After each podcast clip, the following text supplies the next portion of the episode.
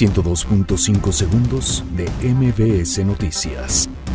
La Secretaría de Relaciones Exteriores informa que fueron detenidos 107 mexicanos durante redadas en Mississippi.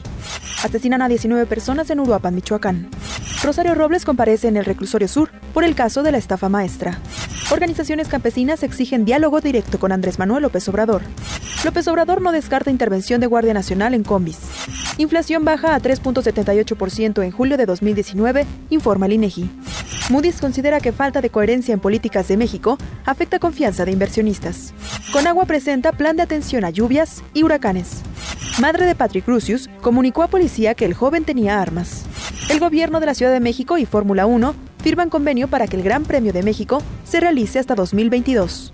102.5 segundos de MBS Noticias.